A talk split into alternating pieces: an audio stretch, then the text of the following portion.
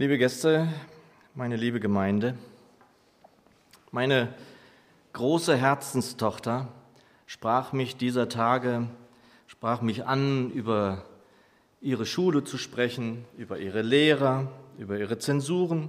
Mich freut das immer, wenn sie mich so mit hineinnimmt in das, was in ihrem Leben, in ihrem Alltag geschieht.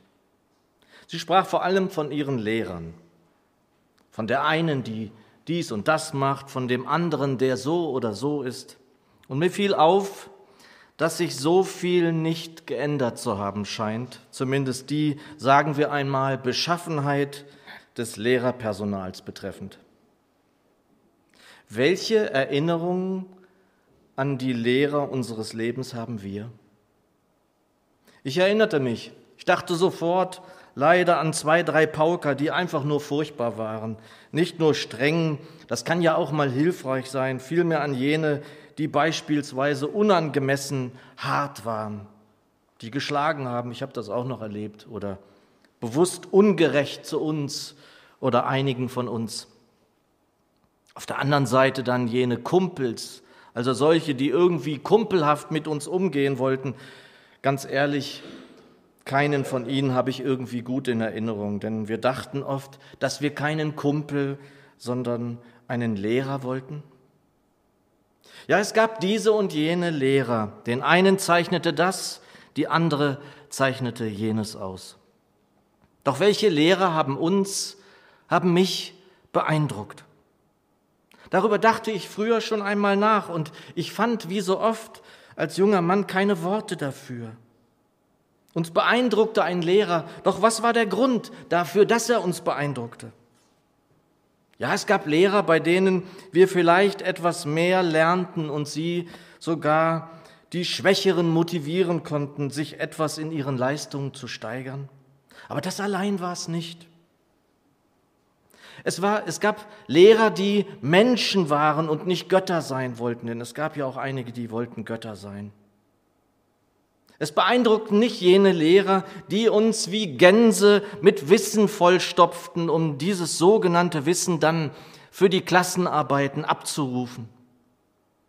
Bleibenden Eindruck hinterließen bei mir jene wenigen Lehrer, die wirklich verstanden zu haben schienen, was Bildung auch und vor allem meinte, die an Persönlichkeitsbildung interessiert waren Lehrkräfte, die daran ein ureigenes Interesse hatten, etwas dazu beizutragen, dass da Persönlichkeiten herangebildet werden durften, die dafür sorgten, dass da junge Menschen eben nicht nur und ausschließlich Wissen anhäuften, sondern mit ihrem Wissen vernünftig umzugehen, wirklich zu denken, abzuwägen, einzuschätzen, zu unterscheiden lernen durften die sich darum bemühten, dass heranwachsende Menschen zu starken und gleichsam auch feinfühligen Persönlichkeiten gebildet werden konnten. Selten begegneten uns solche Lehrer, doch es gibt sie wohl noch heute. Das Predigtwort für diesen Sonntag, von dem die Predigt ausgehen wird, finden wir im Matthäus Evangelium, Kapitel 23, Verse 1 bis 12. Matthäus, Kapitel 23, Verse 1 bis 12 und ich lese sie in der neuen Genfer Übersetzung. Es heißt dort, dann wandte sich Jesus an die Volksmenge und an seine Jünger und sagte, das Lehramt des Mose haben heute die Schriftgelehrten und Pharisäer inne. Richtet euch daher nach allem, was sie euch sagen, und befolgt es. Doch richtet euch nicht nach dem, was sie tun. Denn sie reden zwar, handeln aber nicht danach. Sie binden schwere Lasten zusammen, die man kaum tragen kann, und laden sie den Menschen auf die Schultern. Doch sie selbst denken nicht daran, diese Lasten auch nur anzurühren. Und alles, was sie tun, tun sie nur, um die Leute zu beeindrucken. Sie machen ihre Gebetsriemen besonders breit und die Quasten ihrer Gewänder besonders lang. Bei Festessen nehmen sie die Ehrenplätze für sich in Anspruch und in den Synagogen die vordersten Sitze. Sie haben es gern, wenn man sie auf der Straße ehrfurchtsvoll grüßt und wenn die Leute sie mit Rabbi anreden. Ihr aber sollt euch nicht Rabbi nennen lassen, denn nur einer ist euer Meister und ihr alle seid Brüder.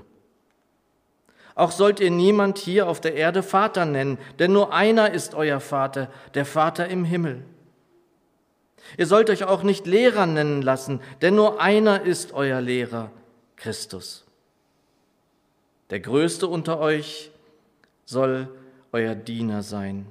Denn wer sich selbst erhöht, wird erniedrigt werden, und wer sich selbst erniedrigt, wird erhöht werden. Lieber Herr, ich danke dir dafür, dass du hier bist, gegenwärtig bist. Ich danke dir für dein heiliges Wort und ich danke dir, dass du es uns jetzt segnen willst. Amen. Jetzt im Moment dürfte wohl wahrscheinlich niemand unter uns sein, der gerade noch die Schulbank drückt, obwohl das dies ja durchaus auch im fortgeschrittenen Alter noch gibt und möglich ist. Vor kurzem sah ich es in den Nachrichten, vielleicht habt ihr es auch, da war eine Frau, die war um die 90, die gerade ihren Doktortitel bekam. Dennoch sind wir hoffentlich alle noch Schüler. Denn dies bedeutet der griechische Ausdruck für Jünger, Mathetes, lernender Schüler. Als ich das vor kurzem hörte, da war ich eine Sekunde lang irgendwie enttäuscht. Denn sind wir wirklich einfach nur lernende Schüler in unserer Nachfolge? So soll es also in dieser Predigt um Lehrer und Schüler gehen, vor allem um einen Lehrer. Was zeichnet aber diesen Lehrer aus, um den es hier geht? Und was macht den Schüler dieses Lehrers aus? Zunächst sollte zu klären sein, wer die Jünger Jesu zu der Zeit waren in der er als Mensch gewordener, als Fleisch gewordenes Wort unter uns weilte. Und dann ist mit Recht immer von den Zwölfen die Rede, doch es waren ja weit mehr als zwölf, wie wir wissen. Die Zwölf rief er zu sich in seinen engsten Kreis, mit ihnen zog er umher. Sie rief er auf, alles stehen und liegen zu lassen und ihm buchstäblich zu folgen. Jesus nannten sie einen Rabbi, obwohl er keine Ausbildung dazu genossen hatte. Er war doch der Zimmermannssohn, den sie kannten. Später fragte aber niemand mehr danach, denn bereits als Zwölfjähriger, wie wir wissen, beeindruckte Jesus nicht nur mit seinem Wissen, vor allem mit seinen Fragen. Rabbis gab es viele, so wie es viele Schüler gab. Doch ist Schüler- oder Studentendasein von heute und hier nicht mit dem vergleichbar, was es damals ausgemacht hat? Es gab auch andere Jünger, also lernende Schüler anderer Rabbis. Jesus war durchaus nicht der Einzige. Heutige Studenten oder Schüler bemühen sich um Wissen in einem oder mehreren Fächern. Ein Jünger damals öffnete sich ganz seinem Lehrer, seinem Rabbi, um alles von ihm zu lernen? Der Schüler hat es heute mit einer Schule und einigen Lehrern zu tun, der Student mit einer Universität und einigen Professoren und Dozenten. Der Jünger von damals hatte es nur mit einem einzigen Lehrmeister zu tun. Maria sprach den Auferstandenen als sie ihn erkannte mit Rabuni an, mein Meister, mein Lehrer, auch sie eine Jüngerin. In den späteren jüdischen Schulen wurde Rabuni zur höchsten Anredeform. Liebe Gäste, liebe Gemeinde, an einer Universität ist eine kritische Sicht des Studierenden, des Studenten über Lehrer und Institutionen überhaupt nichts Ungewöhnliches, keineswegs. Kein Student würde sich ganz der Lehre eines Professors unterordnen. Für den Jünger war sein Rabuni, sein Meister, höchste Autorität. Er ist nicht nur Lehrer gewesen, sondern Lehrmeister des Lebens, ein Erzieher allererster Güte.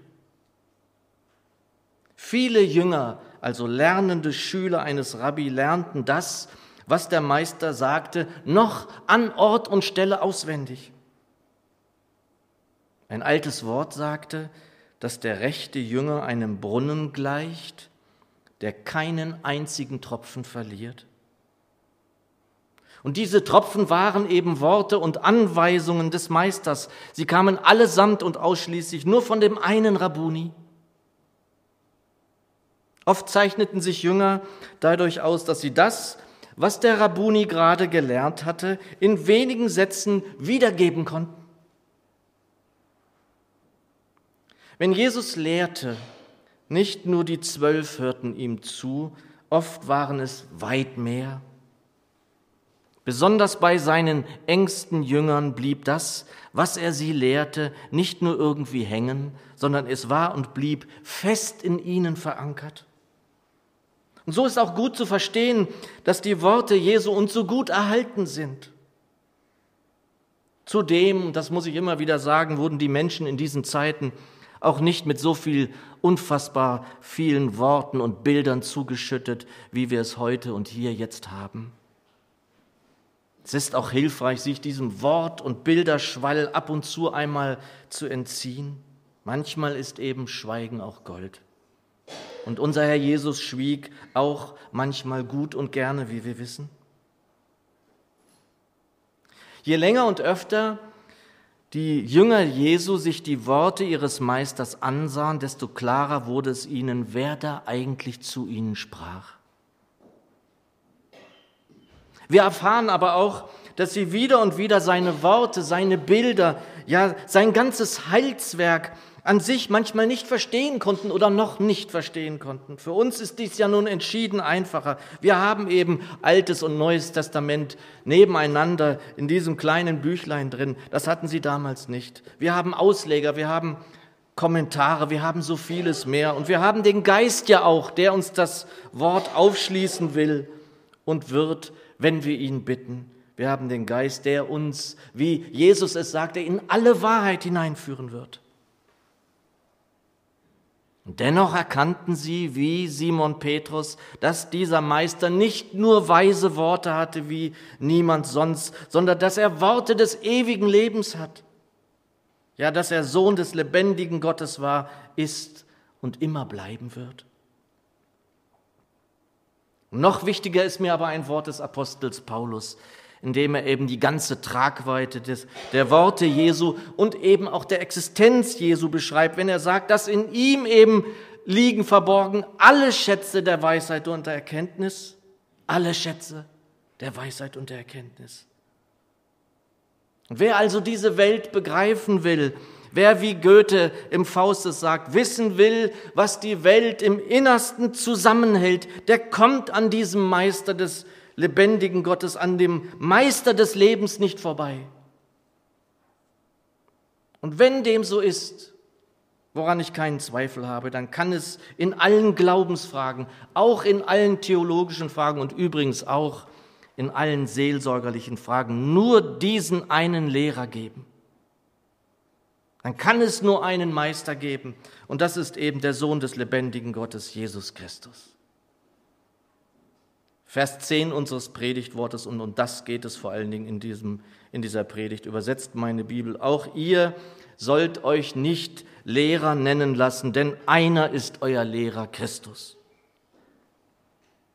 Und auch wenn dieses Wort ganz sicher, wie so viele Worte ja damals an die Schriftgelehrten, an die Pharisäer gerichtet war von Jesus, so sollten wir dieses Wort auch so nehmen, wie es da gesagt ist. Zumindest gilt dies für mich. Wir haben die Gabe der Lehre in Gemeinde. Wir brauchen sie auch dringend für die Gemeinde. Doch ist diese Gabe eine Gabe, die ohne den einen Lehrer, den einen Meister nicht gehen kann, ja wirkungslos sein kann und wird. Wer in Gemeinde lehren will und wird in seinem Dienst in allen Dingen nicht vom Meister durch den Geist immer neu, ja täglich geführt, geleitet, maßgeblich beeinflusst, dann ist es eben alles nichts. Dann sieht es schlecht aus in Gemeinde, um die Gemeinde, auch um den, der lehren darf in der Gemeinschaft der Heiligen. Lehre in der Gemeinde bedeutet Bewahrung der uns anvertrauten Botschaft der Wahrheit. Und sie existiert ja, sie ist ja da. Wir brauchen ihr nicht nur nichts hinzutun, wir sollten es auch nicht. In 1. Timotheus 1, Vers 5 heißt es, das Endziel der Weisung aber ist Liebe aus reinem Herzen und gutem Gewissen und ungeheucheltem Glauben.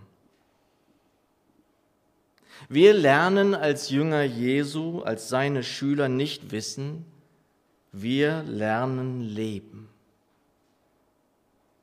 Und Paulus möchte keine Lehre, kein Wissen, und das war ein kluger Mann mit einem umfassenden Wissen seiner Zeit.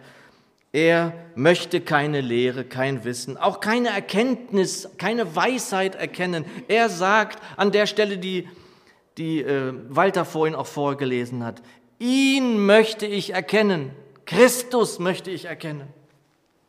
Ja, wir wissen wohl auch und wir dürfen auch erkennen, aber wir wissen auch, dass alles Erkennen eben hier noch Stückwerk ist. Viele haben schon ein Problem manchmal mit dem Begriff, vielmehr mit der Bezeichnung Jünger.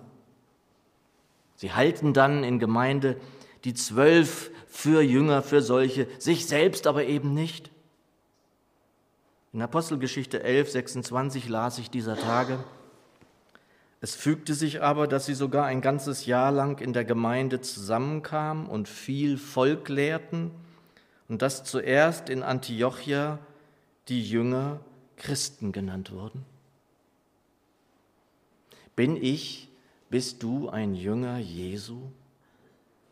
Ist es eigentlich vermessen, sich ein Jünger Jesu zu nennen? Kannst du das sagen, dass er dein Meister, dein Herr ist? Hängst du ihm sozusagen an den Lippen und folgst ihm nach ja, dann bist du selbstverständlich ein Jünger Jesu, ein Nachfolger, ein gelehriger Schüler. Doch die Nachfolge Jesu steht noch weit über dem, was andere Jünger anderer Meister ausmachte. Jesus wartete nicht wie andere Rabbis einfach nur darauf eben, dass sich einige Schüler ihm anschlossen. Er rief und ruft auch jetzt mit göttlicher Vollmacht und Kraft zur Nachfolge. Das ist unsere Berufung. Deswegen sind wir herausgerufen. Jesus erwartete nicht das Erlernen von ein paar Versen oder Verhaltensweisen. Wir folgen diesem Meister nicht um irgendetwas zu wissen oder aufsagen zu können, nicht um nur Leben zu lernen, sondern um Leben zu finden und Menschen damit auch an das Leben heranzuführen. Wir sollen tun, was er tat und noch mehr als das. Und auch wenn uns das immer wieder erschrecken mag. Johannes 14, Vers 12. Ich sage euch, Christus spricht hier, wer an mich glaubt, der wird die Werke, die ich tue, auch tun. Und wird größere als diese tun. Denn ich gehe zum Vater. Glauben wir das eigentlich noch? Das sind die Worte unseres Herrn Jesus Christus, unseres Meisters. Wir sollen predigen, wir sollen das Reich Gottes verkündigen. Lukas 9, 59. Er aber sprach zu einem anderen, folge mir nach. Und da geht es gar nicht so sehr immer nur um dieses, äh, dass die Toten ihre Toten begraben sollen, was da steht, sondern es geht um was ganz anderes. Erlaube mir äh, zuvor hinzugehen und meinen Vater zu begraben, steht dann da eben. Und dann sprach er zu ihm, lass die Toten ihre Toten begraben. Und dann kommt eigentlich das Entscheidende. Du aber geh hin und verkündige das Reich Gottes. Darum geht es. Ja, wir sollen, auch wenn uns das erschreckt, Dämonen austreiben, Menschen heilen. Wir sollen unsere Feinde segnen, Menschen die Hände auflegen, taufen. Und wie wir scheint mir zuweilen glauben manchmal nicht einmal, dass wir die gleichen Werke tun können. Wie steht es nun darum? Unsere Nachfolge hat Teil an seiner Vollmacht. Sehen wir das eigentlich noch in seiner ganzen Tragweite? Er wollte und will es doch so, damals wie hier und jetzt. Und an der Stelle in Johannes 14, in der er uns sagt, dass, er, dass wir größere Werke noch tun werden, sagt er dann noch weiter, direkt danach, und was ihr in meinem Namen erbitten werdet, das werde ich tun, damit der Vater im Sohn verherrlicht wird. Und dann sagt er nochmal, wenn ihr in meinem Namen etwas erbitten werdet, werde ich es tun. Und ich bin manchmal wirklich in Sorge, wenn ich das lese und an diese Worte denke. Glauben wir das nicht mehr? Es sind die Worte unseres Herrn Jesus. Denken wir, dass wir nicht mehr wissen, was es ist, dass wir in seinem Namen erbitten sollen? Angefangen auch bei der Erweckung in dieser Stadt, in diesem Land, in dem wir leben, ja auf diesem Kontinent, auf dem wir leben. Der Vater soll im Sohn verherrlicht werden. Wenn wir in seinem Namen etwas erbitten und erhalten es dann, sind wir dazu noch bereit? Herr Jesus, mach uns mutiger. Beginn damit bei uns in diesem Jahr in dieser Gemeinde und fang bei mir gleich an. Und ihr Lieben, wir haben nun viel vom Lehrer gehört und erfahren, was aber mit den Schülern, mit seinen Jüngern? Zu Zeiten Jesu war es sicher schon schwierig, dem engsten Jüngerkreis immer gerecht zu werden, werden bei dem unfassbaren Andrang, den der Herr Jesus da auf seine Person erlebt hat. War er immer genug da, sie in alles hineinzuführen, was die Nachfolge ausmachte. Doch was ist dann heute, jetzt und hier? Bei Millionen von Nachfolgern. Und wieder sind wir, wie ich finde, ganz besonders Gesegnete, auch wenn es bei uns eben noch dauern wird, dass wir ihn so sehen werden, wie die Jünger ihn sehen durften. Denn wir dürfen ja froh sein, das sagt uns der Herr, dass er zum Vater zurückging damit jeder von uns den Geist in sich tragen darf, der ihn eben in alle Wahrheit führen kann und wird. Wir sind Gesegnete. Drei Dinge zum Schluss. Erstens, wir dürfen von den Jüngern lernen und immer um Jesus sein. Vielleicht klingt das seltsam, aber das können wir noch heute. Die Jünger scharten sich um ihn, sie waren immer in seiner Nähe. Sei und bleibe immer in seiner Nähe. Du hast es nicht weit, er wohnt in dir. Und wenn du die Gemeinschaft suchst und selbst wenn es eben nur zwei oder drei sind, die da zusammenfinden, tun sie das in seinem Namen, dann ist er da, dann ist er gegenwärtig erst mitten unter uns. Wir haben diese wunderbare Gnade und Zusage. Also suche in der Stille seine Nähe, so wie der Herr Jesus es gemacht hat mit dem Vater, und suche regelmäßig im Kreis derer, die sich in seinem Namen einfinden. Zweitens, Jesus soll immer in uns sein. Ja, es ist uns zugesagt, dass der Geist in uns ist, aber wir können ihn übrigens auch vertreiben.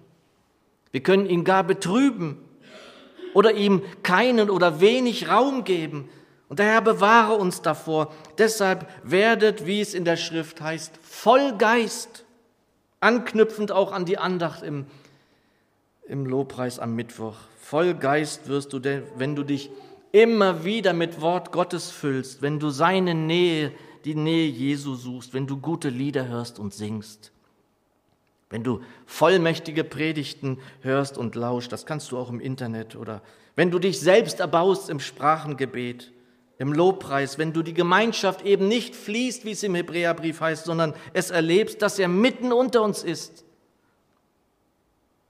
Der Herr ist in dir, wenn er alle Tage in dir regiert, wenn er Herr ist und du ihn Herr sein lässt. Drittens und letztens, wir sollen immer in ihm sein. Und das ist das, was der Herr uns geboten hat. Er hat dies so eindringlich wie kaum etwas anderes an dieser Stelle zuge äh, uns zugerufen. Bleibt in mir. Und dieses Bild vom Weinstock, was wir da dann eben lesen und den Reben, das geht ja nicht anschaulicher. Die Reben sind verwachsen im Weinstock, untrennbar. Da passt kein Blatt dazwischen, würde man heute sagen. Dichter geht es nicht. Bleiben wir in ihm als Einzelne und als Gemeinde, dann bleiben wir am Weinstock und dann werden wir auch wachsen. Bleiben wir in ihm, dann sind wir unzertrennlich. Unzertrennlich. Und diese Vorstellung, dass wir unzertrennlich sind von dem, in dem verborgen liegen alle Schätze der Weisheit und der Erkenntnis, dass wir unzertrennlich sind von dem, dem alle Macht gegeben ist im Himmel und auf Erden, dass wir unzertrennlich sind von dem, der uns Wohnungen bereitet beim Vater, unzertrennlich von dem, der einmal diese Welt richten wird, unzertrennlich von dem, der mit dem Vater eine neue Erde, einen neuen Himmel schaffen wird, sollte uns das nicht Anlass zu mutigem Handeln und großer Freude geben. Amen.